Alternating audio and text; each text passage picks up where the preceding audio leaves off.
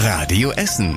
Der Tag in fünf Minuten. Am 15. August mit Sophie Brach. Guten Abend, schön, dass ihr dabei seid. Viele Menschen machen sich jetzt schon Sorgen. Und zwar darüber, dass sie im Herbst ihre Gaskosten nicht mehr bezahlen können. Seit heute ist klar, zusätzlich zu den eh schon gestiegenen Gaspreisen gibt es ab Herbst auch noch eine Gasumlage. Damit sollen Firmen abgesichert werden, die Gas einkaufen. Auch der Energiekonzern RWE aus dem Nordviertel hätte Anspruch auf die Gasumlage, die Firma will aber darauf verzichten. RWE ist ein finanzstarkes und robustes Unternehmen, sagt RWE-Vorstandschef Markus Kreber. Die Verluste wolle man bis auf weiteres selbst tragen. RWE spricht von einem relevanten Betrag, nennt aber keine genauen Zahlen. Grundsätzlich kann sich die Firma den Verzicht erlauben. RWE gehört zu den Gewinnern der Energiekrise und macht in diesem Jahr mehr Gewinn als ursprünglich gedacht. Auch der Energiekonzern Shell will auf Einnahmen aus der Umlage verzichten. Auch der macht mit den steigenden Energiepreisen aktuell Profit. Nicht nur die Gaskosten bereiten vielen Menschen in der Stadt Sorgen, auch die Stromkosten gehen immer weiter in die Höhe. Je teurer der Strom wird, desto mehr Sinn macht es, vielleicht mal über eine eigene Solaranlage nachzudenken. Das sieht auch die Stadt Essen so. Sie fördert seit diesem Jahr Solaranlagen. Das Problem ist nur, mit den Förderanträgen kommt sie kaum voran.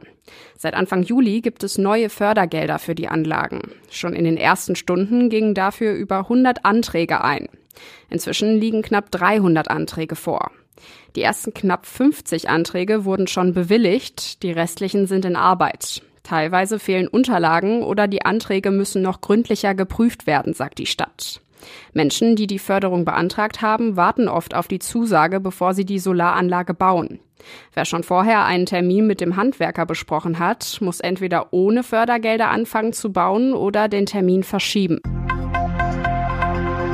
Enttäuschung für Radfahrer bei uns in Essen. Das Stück Radschnellweg zwischen Krai und Gelsenkirchen verzögert sich weiter. Eigentlich sollten die Arbeiten in diesem Jahr starten. Anfang des Jahres wurden auf der Strecke auch schon Büsche und Sträucher gerodet. Mittlerweile ist wieder alles zugewuchert. Straßen NRW sagt, dass noch Fragen rund um den Umweltschutz geklärt werden müssen. Wann der Bau startet, ist damit völlig unklar. Erst wenn ein genauer Termin feststeht, sollen die Büsche und Sträucher nochmal geschnitten werden. Um das Stück gibt es schon länger Ärger. Die Bahn hat plötzlich neue Oberleitungsmasten gebaut, wo der Weg entstehen soll. Deshalb muss der Radweg in Kreis schmaler gebaut werden als ursprünglich geplant. Die Pandemie hatte bei uns in Essen bis jetzt viele negative Folgen und das in allen Bereichen.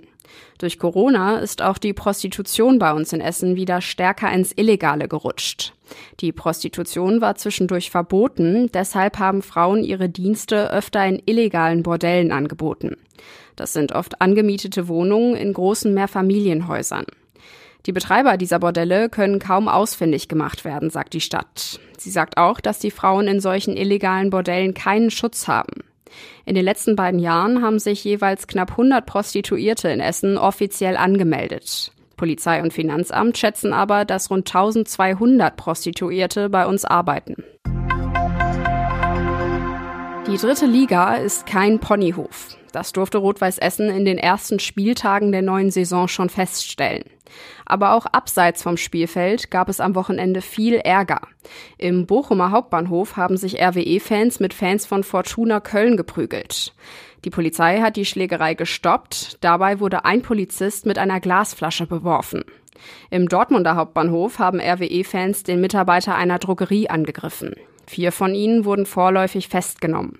Auch in Dortmund hat ein Jugendlicher einem RWE-Fan mit einem Schlagstock ins Gesicht geschlagen. Außerdem haben sich RWE-Fans auch untereinander geprügelt. Mindestens zwei von ihnen wurden verletzt. Und zum Schluss der Blick aufs Wetter. Die Wolken vom Tag heute verziehen sich langsam heute Nacht. Dabei kühlt es sich ab auf bis zu 19 Grad. Morgen wird es dann zumindest für einen Tag wieder freundlich und ganz schön warm. Sonne und Wolken wechseln sich immer wieder ab. Dazu sind bis zu 30 Grad bei uns in der Stadt drin. Die nächsten Nachrichten aus Essen gibt's bei Radio Essen wieder morgen früh ab 6 Uhr. Wir wünschen euch jetzt noch einen schönen Abend. Das war der Tag in fünf Minuten. Diesen und alle weiteren Radio Essen Podcasts findet ihr auf radioessen.de und überall da, wo es Podcasts gibt.